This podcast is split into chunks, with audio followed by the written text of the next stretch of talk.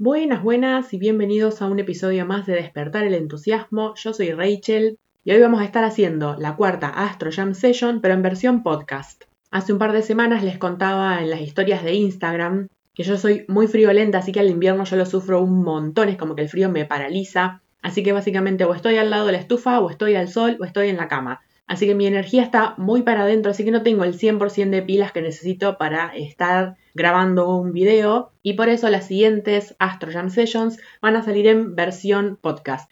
Si bien no tengo las pilas para grabar el video, las ganas de comunicar siguen ahí vigentes, así que acá estamos. El tema de hoy son los cuatro elementos de la carta natal, los cuatro elementos astrológicos. Este tema me encanta porque con este poquitín de información, solo con saber en qué signos tenemos los planetas y calcular el balance de elementos, tenemos un montón de información sobre nosotros mismos, nos podemos comprender un montón. Y ni hablar de ponernos en el lugar de las demás personas. Saber esto nos ayuda un montón a comprender qué necesitamos para sentirnos bien. Entonces, ¿cómo calculamos qué elementos tenemos o no tenemos en nuestra carta natal? Por lo general, hay uno o dos que predominan, es decir, de los que hay más eh, planetas en esos elementos y menos de los otros dos, o bien puede que uno o dos falten, digamos que no tengamos planetas en ese elemento. Así que si ves que tenés mucho de uno o directamente no tenés otro elemento, no te preocupes que no pasa nada. Entonces, formas de calcularlos hay un montón. Cada astrólogo usa su versión. Hay quienes consideran absolutamente todos los planetas, es decir, desde el Sol, Sol y Luna en astrología son planetas, es decir, desde el Sol hasta Plutón. Hay quienes a los tres transpersonales, Urano, Neptuno y Plutón, no los cuentan. Hay quienes cuentan el ascendente, hay quienes no. Hay quienes incluso le dan un punto a cada planeta, pero le dan dos al Sol y dos a la Luna. Yo uso el método que me enseñaron a mí, pero no me gusta encasillarme en una única manera de hacer las cosas. Me da la sensación que es cuestión de chequear con la persona a la que le estamos leyendo la carta natal o chequear con nosotros si nos estamos leyendo a nosotros mismos y ver cuál método es el que sentimos. Siempre hablo de esto de pasar la astrología por el cuerpo, o sea, sentir cómo te sentís vos. ¿Sentís que eso resuena con vos? Entonces, ok, no importa qué método usaste, si eso resuena con vos, si vos decís, mm, si esta persona que estás describiendo soy yo, ok, ese es el método que va con vos. Entonces, el método que uso yo es contar desde el Sol hasta Saturno, es decir, no incluir los tres transpersonales, incluir el ascendente y si quieres agregar un poquitín más de complejidad, ver dónde está el regente del ascendente y sumar un punto más al elemento donde está ese regente del ascendente. Por ejemplo, hoy es 12 de junio a las 4 y algo de la tarde, así que vamos a ver dónde están hoy los planetas para hacer un ejemplo de cómo calcular los elementos de este preciso momento. Entonces, primero hay cuatro elementos astrológicos. Los signos de fuego son Aries, Leo y Sagitario. Por lo tanto, si tenés planetas en Aries, Leo y Sagitario, esos planetas los vas a contar como en el elemento fuego. Los signos de tierra son Tauro, Virgo, Capricornio. Si tenés planetas ahí, los vamos a poner en la columna de la tablita que vamos a hacer, en la columna de tierra. Los de aire son Géminis, Libra y Acuario. Lo mismo si tenés planetas ahí, van en la columna aire. Y los de agua son Cáncer, Escorpio y Piscis. De nuevo, si tenés planetas ahí, los pones en la columna de agua. Entonces, vamos con los planetas que están en fuego. En Aries no tenemos nada. En Leo tenemos a Marte que acaba de entrar, así que vamos a poner un palito en el elemento fuego. Y en Sagitario hoy no hay nada, entonces hasta ahora vamos un palito en el elemento fuego. Vamos a Tierra. En Tauro está Urano, que no lo contamos. En Virgo no hay nada. Y en Capricornio está Plutón, que tampoco lo contamos, así que cero de Tierra. Vamos a aire y ahí tenemos Mercurio y el Sol en Géminis, o sea que tenemos dos palitos para la columna aire. En Libra no tenemos nada. Y en Acuario tenemos a Saturno, entonces ahora tenemos tres palitos en aire. Y por último, agua. Tenemos Luna y Venus en Cáncer, o sea, dos palitos en agua. No tenemos nada en Escorpio. Y en Pisces tenemos a Júpiter, así que otro palito más en agua. También tenemos a Neptuno, pero Neptuno no lo vamos a contar. Y el ascendente está en los últimos grados de Escorpio. Entonces, como no estamos contando, o sea, acá tenemos que saber los regentes de los signos. Vamos rapidito. A Aries lo rige Marte, a Tauro lo rige Venus, a Géminis Mercurio, a Cáncer la Luna, a Leo el Sol, a Virgo Mercurio, a Libra Venus. A Escorpio tiene dos regentes, regente moderno y regente antiguo, porque antes en la antigüedad solo se contaban los planetas que se veían a simple vista, y a simple vista solo se ve hasta Saturno, no se veían los tres transpersonales. Así que el regente antiguo es Marte, el regente moderno es Plutón. Sagitario lo rige Júpiter, a Capricornio lo rige Saturno, Acuario también tiene regente moderno y regente antiguo, el antiguo era Saturno, el moderno es Urano, y Pisces también tiene regente antiguo y moderno, el antiguo era Júpiter, el moderno es Neptuno. Entonces, Escorpio, Acuario y Pisces, que tienen regente moderno y antiguo, obviamente no contamos el moderno, solo contamos el antiguo. Entonces, en este caso, que teníamos ascendente Escorpio, vamos a contar a Marte. Si tuviésemos ascendente Acuario, vamos a contar a Saturno. Y si tuviésemos ascendente Pisces, vamos a contar a Júpiter. Y entonces vamos a ver dónde están los planetas regentes. En este caso, como tenemos a Marte, vamos a buscar dónde está Marte. Hoy Marte está en Leo, así que vamos a agregar un palito más, el del regente del ascendente o sea, primero vamos a agregar el palito del ascendente que está en agua, porque está en escorpio, y otro palito en fuego, porque el regente del ascendente, en este caso escorpio, el regente es Marte, está en fuego. Espero no haberte hecho una ensalada bárbara. Entonces, en resumen, tenemos dos en fuego. Marte y otra vez Marte por ser el regente del ascendente. En tierra no tenemos nada.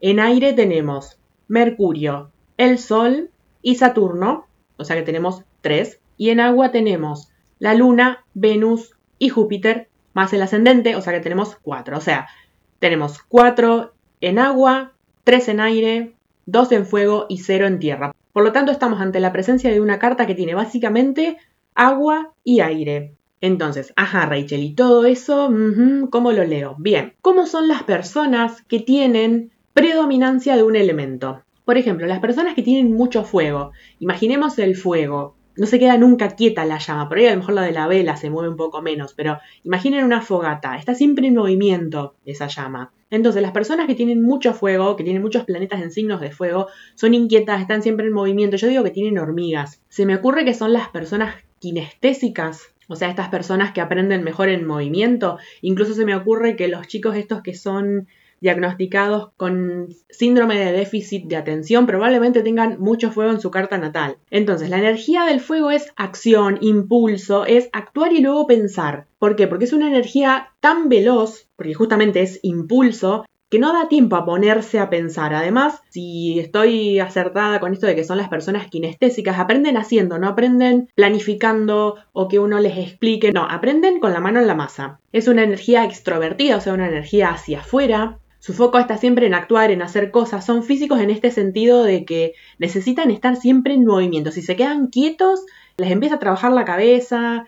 Por ejemplo, si ustedes ven una persona que tiene mucho fuego, pero es que es muy tranquila, hay dos opciones. O bien adentro tiene un resentimiento terrible porque está bloqueando su deseo, o está bloqueando la emoción del fuego, es la rabia, la, la bronca, y hay que dejarla salir, porque acumular rabia y bronca genera resentimiento. O bien es una persona que como no está moviendo el cuerpo, se le empieza a mover los pensamientos, digamos, empieza a trabajarle la cabeza, entonces tiene ansiedad, empieza a rumiar pensamientos. Justamente como es una energía de velocidad rápida, tienden a querer todo para la semana pasada. Son personas que tienen mucha energía, parecen el conejito de la Duracell. Y parecería que nunca se les termina la energía. Que me conviden un poco, yo tengo un solo planeta en fuego y bueno, no tengo pilas. Ahora, pasemos a la Tierra. La Tierra es totalmente o sea, fíjense la sabiduría del zodíaco que tenemos. Un signo extrovertido, un signo introvertido, un signo extrovertido, un signo introvertido. O sea, es un eh, yin yang, hacia adentro, hacia afuera. Es el balance. No hay, no sé, dos o tres signos extrovertidos y después uno introvertido otros dos o tres. O sea, no, es ese equilibrio. Entonces, la Tierra, imaginemos, no sé, una montaña. Obviamente que con los miles de años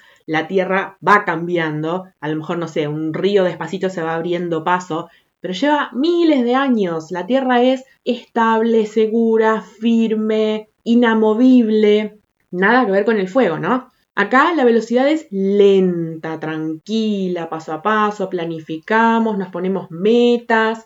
La Tierra también es física, no en el sentido de movimiento, sino en el sentido de los, de los cinco sentidos. La Tierra es muy de los recursos, de la materia, están muy conectados con el cuerpo, la alimentación, contacto físico, los cinco sentidos. Por ejemplo, a la tierra no le gusta que el fuego la apure, pero el fuego puede decir, ay, qué aburrida que es la tierra. A veces la tierra puede parecer que tiene mucha energía, pero en realidad no, porque es una energía yin, una energía tranquila, lenta. Pero ¿qué pasa? Que la Tierra, especialmente Virgo y Capricornio, no tanto Tauro, se sobreexigen, tienen un nivel de sobreexigencia tremendo, son sus peores jueces. Por ejemplo, ya no da más, pero siguen trabajando igual. El disfrute es lo último que viene. Tauro es más por ahí el más conectado al disfrute. La Tierra se fija mucho en los recursos. Tauro es como más abundante, Virgos como más eficiencia del uso de los recursos y ya Capricornio es como más minimalista y esencialista. Con el fuego me olvidé de decir que para no sentir sus emociones están siempre haciendo,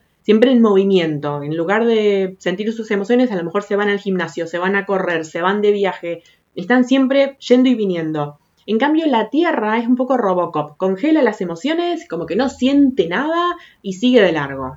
El aire. El aire, bueno, el aire es cambiante, imaginen, hoy el viento está del norte, mañana está del este, es cambiante, inquieto, social, locuaz, mental, va de un lado a otro, pero socializando, no de un lado a otro por tanto por movimiento, sino por conectar con otras personas. Acá es pienso, luego existo. También es una energía extrovertida como el fuego, acá son fuego y aire extrovertidos, tierra y agua introvertidos son muy mentales, por lo tanto les cuesta conectarse con el cuerpo, con sus emociones y bajar esas ideas, tienen millones de ideas por día, pero les cuesta, si no hay tierra en su carta, les cuesta bajarlas a la realidad, les cuesta materializarlas, quedan muy ahí en, la nube, pero después no bajan a la realidad. Viven de la cabeza para arriba. Yo por ahí digo que el, el, aire es como los dementores de Harry Potter. ¿Se acuerdan que era una cabeza sólida y el cuerpo eran trapos, básicamente? O sea, eh, el cuerpo como que lo tienen para llevar la cabeza no sienten lo que les pasa en el cuerpo, no, no se conectan con el cuerpo, con las emociones, racionalizan todo lo que le pasa. A lo mejor te están diciendo así como muy fresco, se me murió mi gato, y alguien, por ejemplo, no sé, de agua, que es más sentimental, de, ah, se me murió mi gato. Pero bueno, acá la velocidad también es rápida. Para no sentir sus emociones, lo que hacen es hablar mucho y racionalizar justamente lo que les está pasando. Entonces te cuentan lo que les está pasando con palabras en lugar de sentir lo que les está pasando. Y el agua, que es el otro elemento, es lenta, profunda, emocional, sentimental. El fuego tenía esta intuición tipo corazonada, de que de golpe siento algo en el cuerpo, que tengo que hacer algo, que tengo que llamar a alguien y siento como una cosa en el cuerpo. En cambio, la intuición del agua es más, no sé, yo siento que, o yo soñé tal cosa, o no sé, acá la vibra de esto me está diciendo que es más como, como más hippie. El agua es permeable a su entorno, es sensible, es porosa, es como una esponja, absorbe todo lo que pasa alrededor, es como si tuviese un radar que está siempre leyendo el ambiente todo el tiempo. Pero a su vez el agua, porque bueno, uno piensa, ah, es tranquila, el agua también, el agua tiene la fuerza de abrirse camino en la roca gota tras gota con persistencia, o de un tsunami si se enoja. Es muy subjetiva, entonces le cuesta ver las cosas obviamente objetivamente y por ahí se puede desbordar emocionalmente, es como que se puede dejar llevar por sus emociones y necesita conexión real con las demás personas, necesita una conexión profunda. El aire puede ir, venir, habla con este, habla con aquel otro. El agua no, el agua necesita conectar, es como que se maravilla ante las otras personas y necesita saber todo de la otra persona, necesita ponerse en el lugar de la otra persona, necesita, digamos, una conexión con pocas personas, pero realmente profunda. Está siempre con planteos existenciales, está siempre buscando el significado de todo, filosofando, preguntándose el sentido de la vida, el porqué de todo pero es como que le es más fácil hacer esto para adentro mentalmente, introspectivamente, pero no tanto de hablarlo y expresarlo en voz alta. Tiene mucho que ver con el mundo subconsciente del agua, tienen un mundo interior muy rico. Imaginen lo siguiente, imaginen que extienden los brazos hacia los costados de su cuerpo y de la cintura para arriba van girando, ¿vieron cómo hacen los chicos que giran para un lado, giran para el otro? Bueno, así con los brazos extendidos. Esa superficie que cubren con los brazos extendidos, que debe ser, no sé, metro, metro y medio, eh, ese círculo alrededor de ustedes con los brazos extendidos, ese es su espacio personal. Para el agua, que vos estés de alguna manera pisando su espacio personal. O sea, el agua, si vos te parás muy cerca del agua, el agua te mira como, se siente como invadida. En cambio, si tienen personas de fuego cerca, van a ver que las personas de fuego se les paran al lado de la cara. Bueno, para el agua eso es súper invasivo. Ahora, podemos pensar que como el agua es emocional, es el único elemento que no esquiva sentir sus emociones, pero también esquiva sentir sus emociones. Es como por ahí el que menos se puede escapar, pero eh, cuando las cosas se ponen difíciles o cuando las emociones no están tan lindas, se refugia en su mundo imaginario, en su mundo de sueños y hace de cuenta que no pasa nada. Y también me gustaría comparar este tema de los elementos con un test que casi siempre les recomiendo que se llama el test de las 16 personalidades, también conocido como test de Myers-Briggs o test M P larga TI, que en inglés es la sigla de Meyer-Briggs Typology Indicator, porque son tipologías y no personalidades en realidad. Porque, bueno, hoy me estaba acordando antes de ponerme a grabar el podcast de... Yo empecé por ahí a los 25 más o menos a leer libros de astrología, que bueno, si los pirateaba de internet, pero bueno, eh, pero lo que iba descubriendo de mi carta natal es como que al principio yo decía, bueno, pero a lo mejor me estoy justificando, estoy tratando de explicar cosas que me convienen a mí. Y cuando a los 29 hice este test, encontré como la explicación psicológica y científica que a su vez se combinaba con la astrología, coincidían en un montón de cosas, y que explicaban todas esas, por así decir, rarezas que yo tenía. Digamos, cosas que yo veía que era diferente a los demás, entonces decía, bueno, debo tener algo fallado, el problema soy yo, y cuando hice este test, por eso se lo recomiendo a todo el mundo desde ese entonces, fue como un antes y un después. Entonces, ¿de qué se trata este test? Por allá por los años 20, Carl Jung, que es este psiquiatra, creo que era austríaco, publicó un libro sobre las funciones psicológicas. Y después por allá, por terminando la Segunda Guerra Mundial, por allá en la década del 40, una madre y una hija, una de apellido Myers y la otra de apellido Briggs, ahora no me acuerdo cuál era cuál, tomaron esas funciones psicológicas que creó Jung y le agregaron un par más. Entonces, cuando vos hagas este test, que lo podés encontrar, o sea, googlear directamente test de las 16 personalidades y ahí la primera página que te aparece creo que es www.16personalidades.es. Ahí encontrás el test, respondes unas preguntas, por ejemplo, la pregunta es, ¿prefiere pasar un fin de semana leyendo en casa? Nunca, casi nunca, a veces, casi siempre, siempre. Y ahí vas poniendo, digamos, con qué frecuencia, eh, qué posibilidad hay de que eso sea cierto. Creo que son unas 60 preguntas y cuando vos terminás de responder ese test, el resultado son una sigla de cuatro letras. ¿Qué quieren decir esas letras? Las dos primeras letras son las funciones estas que descubrió Carl Jung. Las otras dos son las que agregaron estas señoras. Entonces, la primera letra puede ser una E o una I y se refiere a cómo obtenés energía. La E es de extroversión, o sea que extro desde afuera, obtenés la energía desde el medio, o sea, interactuando con el medio. Y la I es introversión, o sea, intro, adentro, obtenés tu propia energía de, de vos mismo. Yo comparo por ahí a los extrovertidos con la batería del auto. Vieron que si el auto no lo mueven, si no lo arrancan, si el auto no, no anda dando vuelta, que uno diría, bueno, pero está andando se debería gastar la batería. No, al contrario, si anda el auto, la batería se carga. Bueno, los extrovertidos tienen como la batería del auto. En cambio, los introvertidos tienen como la batería del celu. Ustedes abren aplicaciones, van, lo van usando al celu, qué sé yo, o sea, como que va interactuando el celular, entre comillas, con el medio, y se le va gastando la batería hasta que llega un punto que no tiene más batería y no queda otra que enchufarlo, dejarlo tranquilo un buen rato y después cuando tiene pilas otra vez, cuando tiene batería cargada otra vez, ahí lo volvemos a usar. Entonces los extrovertidos son personas que necesitan hablar con otras personas, ir a lugares, hacer cosas para cargarse de energía. En cambio, todo eso mismo a los introvertidos los descarga de energía. Entonces los introvertidos necesitamos cosas más tranquilas, como a lo mejor leer un libro, quedarnos en casa escuchando música o estar en contacto con la naturaleza. Entonces, comparando con los cuatro elementos de la astrología, los elementos extrovertidos, después habrá que ver si coincide con tu carta natal o no, pero los extrovertidos serían los que tienen mucho aire y mucho fuego, y los introvertidos los que tienen mucha tierra y mucha agua. La segunda letra de este test es la S de sensing, que en inglés quiere decir sensorial, y la N de intuición, porque como ya usamos la I con introvertido, para no repetir, ahora ponemos la N de intuición, y esto se refiere a la manera en la que obtenemos la información del medio. Entonces los sensoriales solo obtienen información a través de lo que se ve, lo que se pesa, lo que se mide, de los cinco sentidos. Y los intuitivos obtienen información a través, obviamente, de la intuición, pero además como uniendo patrones, uniendo pedacitos de información suelta y de ahí sacando una conclusión. Entonces los intuitivos serían fuego y agua y los sensoriales serían aire y tierra. La tercera letra se refiere a si somos emocionales o racionales. Puede ser la F de feeling, que quiere decir emocional, o la T de thinking, que sería racionales. Entonces los emocionales serían el fuego y el agua, y los racionales la tierra y el aire. Y por último, la cuarta letra se refiere a si somos más de tener, bueno, todo planificado o si somos espontáneos. Y los planificadores serían la tierra y el agua y los espontáneos el aire y el fuego.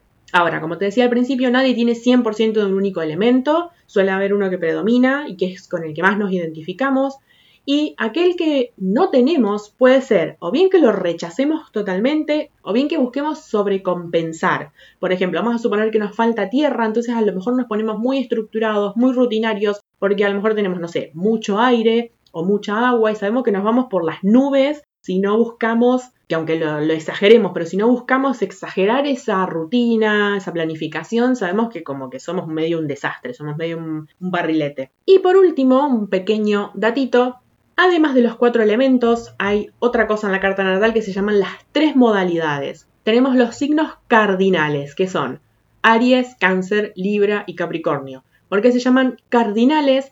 Porque cuando el Sol pasa por el grado cero de Aries, acá en el hemisferio sur arranca el otoño, cuando pasa por el grado cero de Cáncer, el invierno, cuando pasa por el grado cero de Libra, la primavera, cuando pasa por el grado cero de Capricornio, el verano, y al revés en el hemisferio norte. Entonces, estos signos, como inician las estaciones, son signos que inician cosas. Después vienen los signos fijos, que son Tauro, Leo, Escorpio y Acuario. Entonces, toman aquello que iniciaron los signos cardinales y lo mantienen y lo desarrollan y lo materializan y lo, como que lo mantienen en el tiempo, porque digamos, los signos cardinales son muy buenos iniciando, pero no tanto manteniendo las cosas en el tiempo. Los signos fijos son muy buenos manteniendo las cosas en el tiempo, pero no les gusta el cambio que son los signos que siguen, los mutables, que son Géminis, Virgo, Sagitario y Piscis. Como su nombre indica, son signos flexibles que cambian para dar paso a algo nuevo, porque después vuelven a venir los cardinales, entonces damos paso a algo nuevo que inicia después, vuelve a venir un fijo, entonces sostenemos eso que iniciamos, cambiamos, nuevo, sostenemos, cambiamos. Entonces eso también es una información muy interesante. Primero ver según qué ascendente tengas, probablemente vas a tener un ascendente y un descendente que son los signos de enfrente. Por ejemplo, vamos a suponer que tenés ascendente Aries, vas a tener en el descendente a Libra. Y lo más probable, no siempre, pero lo más probable, porque digamos todo depende si tenés el medio cielo más o menos derechito, si naciste cerca de los polos y lo tenés torcido. Entonces lo más probable es que tengas el medio cielo en Capricornio y el fondo del cielo en Cáncer. Pero a lo mejor, no sé, naciste con el ascendente en los últimos grados de Aries y a lo mejor se torció un poquito el medio cielo, y a lo mejor en lugar de tener el medio cielo en los últimos grados de Capricornio, lo tenés en los, en los primeros grados de Acuario. Pero bueno, más allá de eso, por un lado, la cruz de tu carta, o sea, ascendente, descendente, medio cielo, fondo del cielo, da muchísima información de qué energía tenés. Si es una cruz cardinal, te va a gustar iniciar cosas, pero no tanto mantenerlas. Si es una cruz fija, te va a gustar mantener las cosas, pero no tanto cambiar. Y si es una cruz mutable, te vas a adaptar y vas a ser flexible. Lo mismo en los signos que tengas planetas. Si tenés signos cardinales, lo mismo. Si tenés, te va a gustar iniciar cosas. Si tenés signos planetas en signos fijos, te va a gustar mantener las cosas y no te va a gustar el cambio. Y si tenés planetas en signos mutables, te va, vas a ser flexible y te vas a adaptar a los cambios. Bien, es todo por hoy. Espero no haberte hecho mucha ensalada. Espero que te haya gustado esta información. A mí me encanta este tema porque es fascinante. Después me queda hablar de ascendentes y lunas. No me olvidé del post que les prometí hablando del curso que tengo ahí. Empecé a armarlo despacito. Pasa que primero quería ponerme a ver bien, bueno, a quién va dirigido, a quién no va dirigido, qué es lo que voy a ofrecer, cómo lo voy a armar. Quería tener todo eso bien cocinadito. Bueno, ya casi lo tengo. Así que cuando tenga eso listo, hago el post contándoles el curso que se viene de astrología. Va a estar, como hice recién con este podcast, va a estar mezclado con otras cosas. No va a ser pura y exclusivamente astrología, va a ser astrología y alta sensibilidad, astrología y multipotencialidad, astrología y este test que me encanta, astrología y los cinco lenguajes del amor, que son todas herramientas que a mí me ayudaron muchísimo y que veo que combinan muy bien con la astrología. ¿Para cuándo va a estar listo el curso? No sé, no me puse una fecha de, mm, entrega, por así decir, porque por dos razones. Primero, porque bueno, sé que no voy a llegar, o sea, trabajar bajo presión no es lo mío. Y por otro lado, porque soy multipotencial simultánea, es decir, que eh, a lo largo de mi semana le voy haciendo lugar a todos mis intereses, un cachito, un ratito cada, día de la semana. Entonces, no es lo único que voy a estar haciendo, así que no sé decirles cuándo va a estar. Probablemente para primavera, más tardar verano, es la idea que tengo en mente, pero bueno, no puedo prometer nada, después yo propongo y después la vida dispondrá. Así que en cuanto vaya teniendo novedades les voy a ir contando. Como siempre espero que te haya gustado, que te haya sido de utilidad que te sirva para comprenderte un poquito mejor a vos y para ponerte en el lugar de los demás. Si sentís que a alguien le puede servir, le puede interesar este episodio, compartíselo. Y nos estamos viendo en el próximo, que no sé si será del podcast normal o si será una Astro Jam Session. Pero bueno, espero volver pronto por acá. Muchas gracias por estar del otro lado y nos reencontramos en el próximo episodio.